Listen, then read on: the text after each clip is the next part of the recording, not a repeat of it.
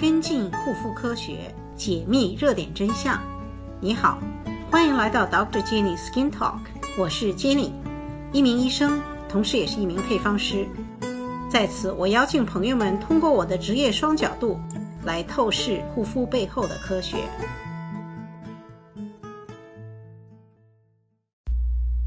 听众朋友们，大家好。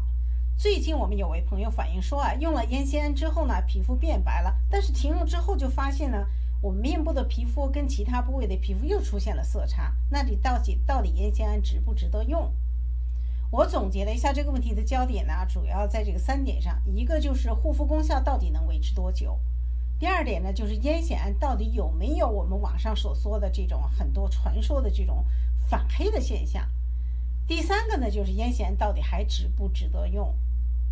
首先，我想说要说的呢，就是所有的强化性的护肤品功效都不是永久性的，因为护护肤品的功效都是在我们皮肤原本的状态下加以强化或者弱化。就拿美白来说吧，我们每个人都有一个天定的肤色，那美白就是通过影响色素细胞的行为来给这种定了性的这种肤色降号，或者是改善一些色沉问题。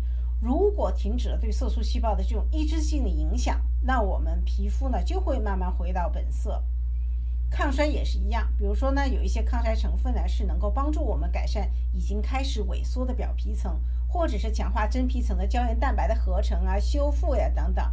那一旦停止了这种强化工具的使用呢，这些改善了的皮肤厚度啊和真皮层的一些变化，这种效果它也会慢慢消失。所以这也是为什么我们常常强调护肤呢是一个漫长的过程，并且不要三天打鱼两天晒网。想要维持一个良好的皮肤状态，来延缓我们皮肤的衰老，不仅需要一个合理的护肤策略，还需要持之以恒。但是有一种状况呢是啊例外的，就是对某一些外来的一些伤害的一些修复吧。比如说，如果你的皮肤呢屏障功能先天不足，我们可能用护肤的方法来帮助你强化一下自己的这个皮肤的屏障功能。这种对皮肤屏障功能的影响，在停止使用这种护肤品之后呢，效果它就会随之而消失了。但是如果你的皮肤天生屏障功能本来是不错的，但是由于各种原因呢受到了伤害，屏障功能被弱化了，这个时候呢。我们可以用护肤的手法帮助和促进我们皮肤的尽快恢复正常，这样的效果才可能维持长久。第二点就是烟酰胺到底有没有想反黑的问题了？这个我们在网上看到的这种说法真的是太多太多了，所以我们今天想把这个问题呢，呃，跟大家解释一下，清理一下呗，就概念清理搞清楚一下。我们都知道烟酰胺在美白方面的作用呢，它主要是抑制。呃，我们色素的这种转运，它是一个色素转运的抑制剂。那大家很容易想到，我们抑制色素转运的话，是不是这个时候我们的色素细胞里面就塞满了色素呢？一旦停止了以后，停止使用了以后，这种色素是不是就会被马放马上会被释放出来？那样这样的话呢，皮肤会不会一下子变得很黑？也就是所谓的反黑问题。但是我们的细胞实际上是非常聪明的。如果你生产的色素它运不出去，那它自己就不会再生产了。这个在医学上我们叫它反馈性抑制。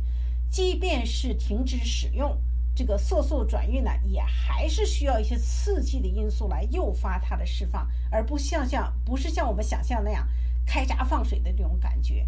所以反黑现象呢，从道理上是说不通的。不过有一点是肯定的。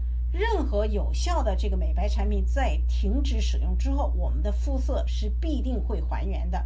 到底能不能比以前更黑呢？这一点我可以肯定说，大家不用担心，是绝对不会的。但是反灰反黑会不会有？尽管道理上是不会有的，但是具体情况谁也说不清。我们自己就做过这样美白产品的这个美白效果的测试，我们没有看到这种现象。当然呢，我们测试的产品是多层次的这种美白产品，而不是单一的烟酰胺产品，所以呢，也不能代表就肯定了烟酰胺就没有反黑的这种现象。退一万步说，即便是真的有反黑现象的话，我也可以这样告诉你，它也是暂时的、一过性的，更不可能会产生长久的影响。第三点呢，我在此我想强调的是，烟酰胺也就是维生素 B 三，它是一个极少见的、非常优秀的护肤成分。它除了美白之外呢，还有防止和纠正皮肤黄化、黄化呀、抗衰呀、抗氧化啊，还有这个功能啊等等，它是一个多功能的一个非常优秀的护肤成分。由于它呢本身又特别的相当相当的稳定，而且没有副作用。只要你不用高浓度的话，所有的皮肤都能够耐受，所以它是你最不应该忽略的护肤成分了。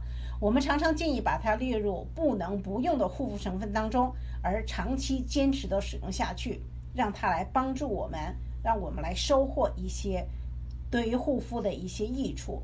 当然，如果你求美白的话呢，又担心反黑问题，完全可以使用多环节影响色素细胞活性的这种美白产品。不仅会显功效显著，并且也会免去了对于反黑的担心。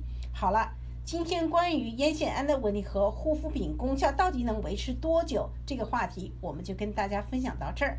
谢谢大家收听，下次咱们再会。